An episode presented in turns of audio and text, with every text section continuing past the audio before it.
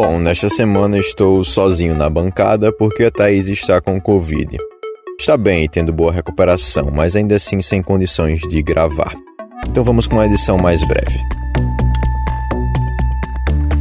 Eu sou João Arthur Sampaio e sobre os fatos que marcaram os últimos sete dias, nós vamos conversar hoje no podcast A Semana em Alagoas.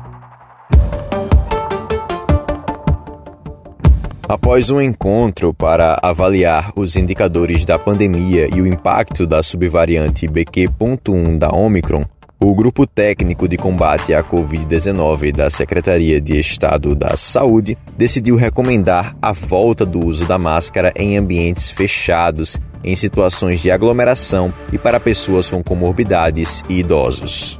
A recomendação do grupo técnico é também para que a cobertura vacinal no estado seja impulsionada e que mais pessoas completem o esquema vacinal contra a Covid-19. Na quarta-feira, a CESAL informou que um exame de sequenciamento genético detectou o primeiro caso da subvariante BQ.1 da Omicron em Alagoas. As medidas propostas pelo grupo técnico tentam frear essa nova onda da doença impulsionada pela variante. A Assembleia Legislativa de Alagoas aprovou um parecer favorável da Comissão de Constituição, Justiça e Redação que autoriza o governador Paulo Dantas a alterar a estrutura administrativa do Estado por meio da elaboração de leis delegadas. Com a mudança, o governador passa a poder criar, incorporar, transferir, extinguir e alterar órgãos públicos, inclusive autônomos ou unidades da administração direta. Além disso, ele poderá criar, transformar e extinguir cargos de provimento em comissão e funções de confiança de órgãos e entidades do Poder Executivo, podendo definir ou alterar as denominações e atribuições. A resolução aprovada ainda será analisada em plenário nos próximos dias mas Dantas já disse em entrevista à imprensa que pretende criar mais duas secretarias, a de turismo e a da pessoa com deficiência.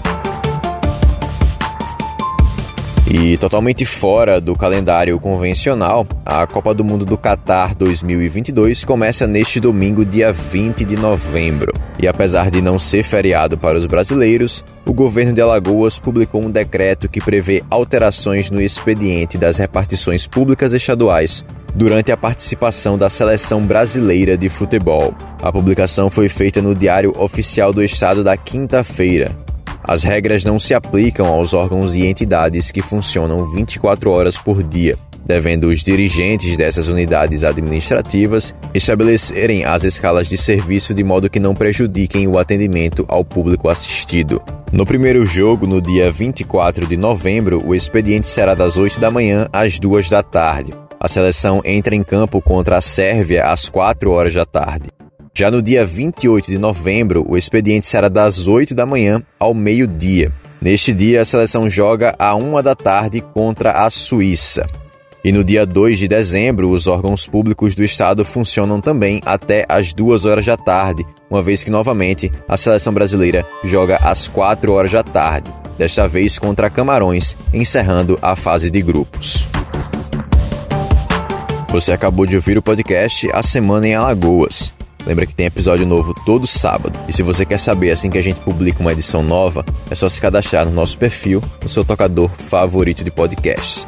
Ah, e se você quiser conferir também as principais notícias de Alagoas, do Brasil e do mundo, é só acessar o nosso portal asemanaalagoas.com.br. Também não se esqueça de compartilhar com seus amigos, família e colegas de trabalho. Até a semana que vem.